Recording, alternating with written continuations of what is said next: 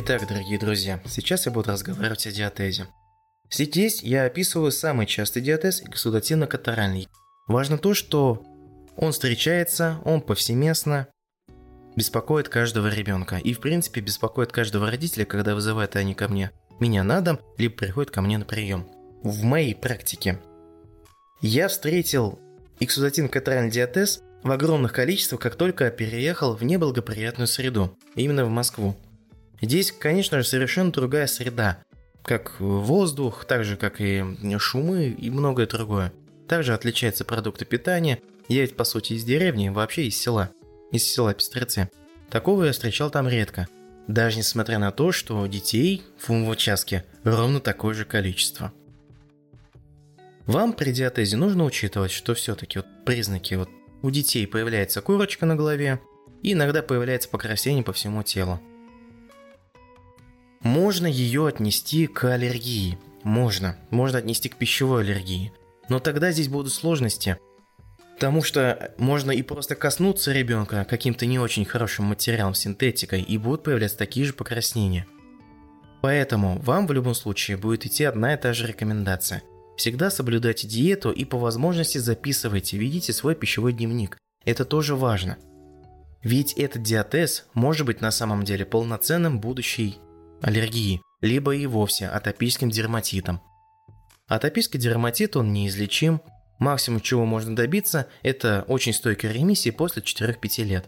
Из 20% детей, например, которые болели аллергией, их количество заболевших детей снизится до, скажем так, 4-6%. Но все равно он останется и никуда не денется.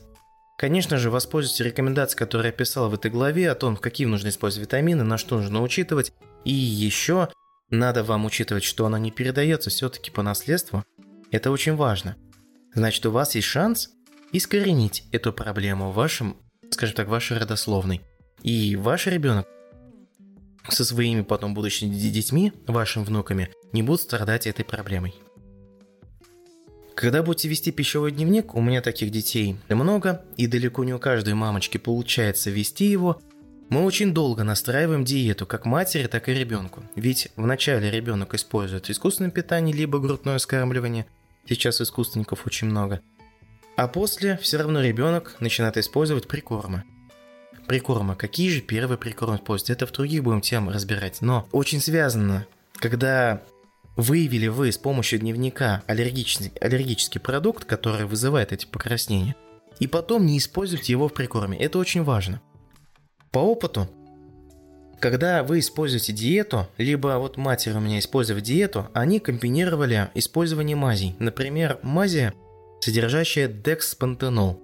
Вы такие можете найти много в аптеках. Пантенол, дексапантенол, депантенол и так далее. Суть их в том, чтобы уменьшать воспалительный процесс, воспаление, покраснение на коже. Это очень удобно.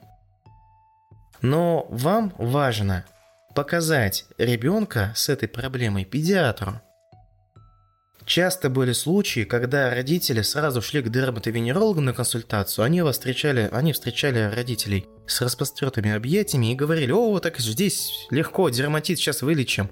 Но они вылечат только кожу, они не будут лечить вашего ребенка.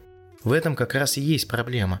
То есть, если, например, аллергия вызвана с помощью продукта питания, а лечит только кожу, будет только ухудшение, потому что вы не, узна- не убрали главный фактор – причину.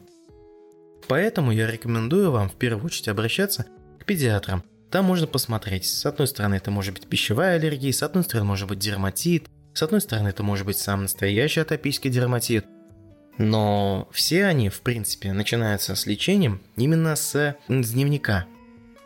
Как только начнете вести дневник, вы сможете сразу исключить продукты питания. Большинство случаев, которые, ну, когда ко мне обращаются родители, это связано именно с пищевой аллергией, а после она переходит, может перейти в атопический дерматит на всю жизнь. Поэтому важно делать такую простую рекомендацию – вы можете ввести до, до тех пор, пока не уберете эту проблему у вашего ребенка. Итак, друзья, в следующем подкасте буду говорить о гипертермии, в которой подробно и разберу примеры и какие ошибки часто родители совершают, когда сбивать температуру у ребенка.